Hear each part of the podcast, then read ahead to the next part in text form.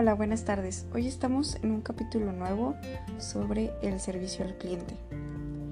¿Qué es el servicio al cliente? ¿No? Piensas, dices, bueno, yo me imagino que es satisfacer las necesidades de una persona, em, encontrar un lugar para que yo pueda tener deseos, cumplir metas, crear expectativas, etc.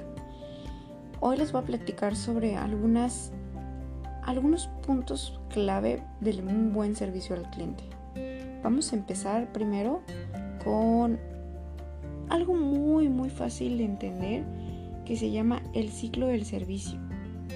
¿Qué es el ciclo del servicio? Bueno, un ciclo de servicio es la unión continua de momentos que debe atravesar un cliente cuando experimenta nuestro servicio. Por eso el cliente piensa en términos de experiencia, satisfacción y prontitud.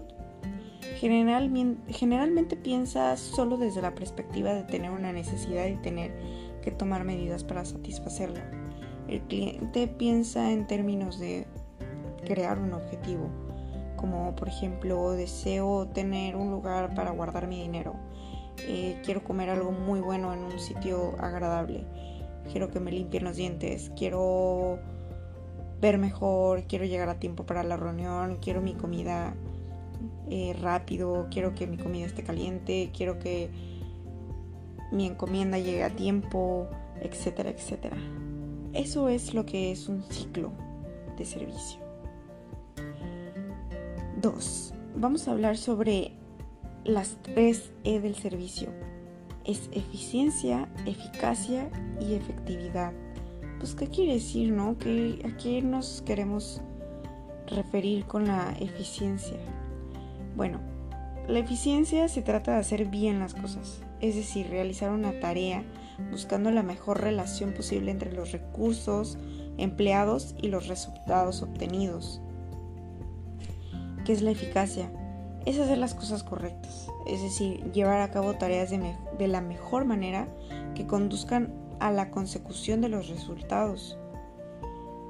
Esto quiere decir, pues, lograr y alcanzar objetivos deseados o propuestos. ¿Qué es efectividad? Pues efectividad quiere decir hacer bien las cosas y correctas. Es decir, las tres tareas se lleven a cabo y se realicen de la manera eficiente y eficaz. Tiene que ver con qué cosas se hacen y cómo. No sé si me explico, pero es algo muy fácil de entender, ¿no? Cuando vamos a ofrecer un servicio, tenemos que tomar en cuenta todas estas medidas pues para que el cliente se vaya con una satisfacción agradable y buena del lugar. Bueno, a continuación también les voy a platicar de algo como muy común que estamos acostumbrados a ver que es la pirámide del servicio, ¿no? ¿A qué nos referimos con la pirámide de servicio?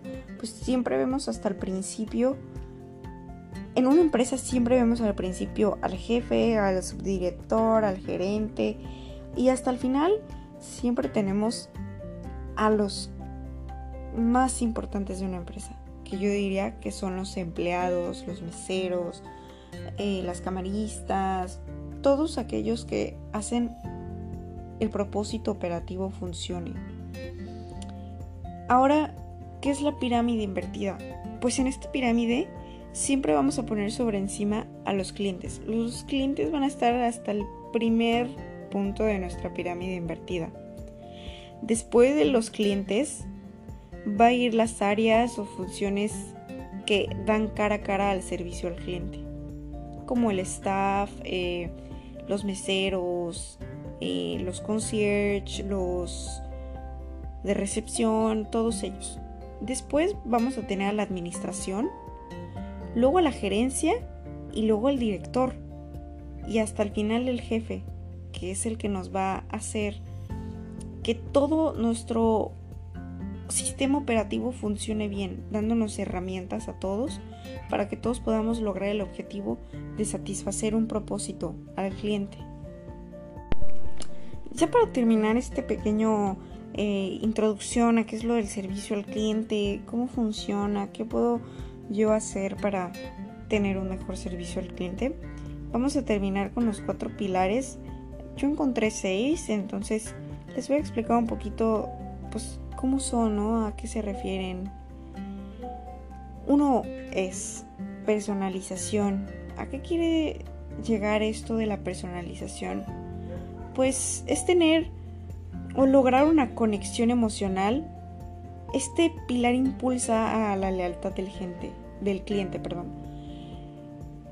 Encontrar como una manera de conectar tú con el cliente donde desde, tus, desde tu logotipo, desde los colores de tu negocio, desde los colores de, tu, de tus letras de tu negocio y todo eso, pues también es muy importante para poder generar como esa confianza y lealtad con cliente y empleado y todos. La integridad, pues busca ser una empresa que genere y de confianza. La resolución, este pilar busca cambiar una mala experiencia por una excelente. Expectativas, yo creo que esta es muy importante porque todos los hemos tenido pues, busca gestionar, cumplir y superar las expectativas del cliente. Este pilar es el peor evaluado en México, ya que a veces llegamos con una expectativa súper alta esperando un lugar o un servicio espectacular y nos vemos con un muy mal sabor de boca. Y me ha pasado mucho que voy a un restaurante que mucha gente dice está padrísimo, me encanta, que no sé qué, que la comida, que está muy bueno cuando llegas, tú vas con esa expectativa tan alta y como que buscas hasta más, ¿no? Y cuando llegas, te vas como con un mal sabor de boca porque a lo mejor el servicio tardó más de lo que tú esperabas, tal vez la comida no era lo que tú esperabas. Creo que esto es un tema bastante extraño porque es difícil satisfacer expectativas también. Es muy complicado entender qué expectativa es la que busca cada persona o cada cliente, pero se puede lograr. Tiempo y esfuerzo. Minimizar el esfuerzo del cliente y crear procesos eficientes. La empatía. Esta también me parece muy importante porque logras un entendimiento sobre las circunstancias del cliente para establecer una relación profunda. Es entender a esa persona, ponerte en su lugar, eh, pensar como si tú estuvieras en ese mismo momento y reflexionar y decir, ok, vamos a hacer esto, vamos a lograr aquello para que tú te puedas sentir mejor.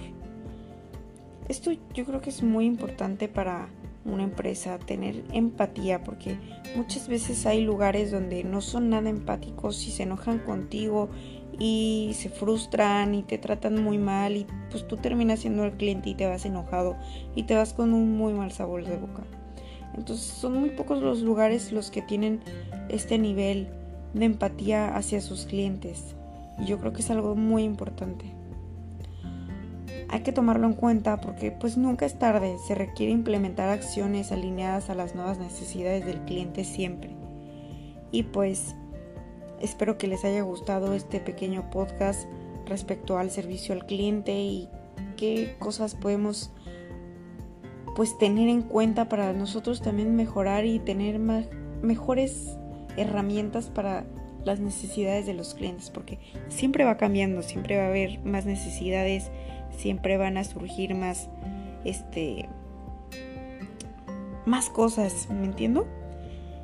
Y pues bueno, esto fue todo. Muchas gracias. Que tengan bonita tarde.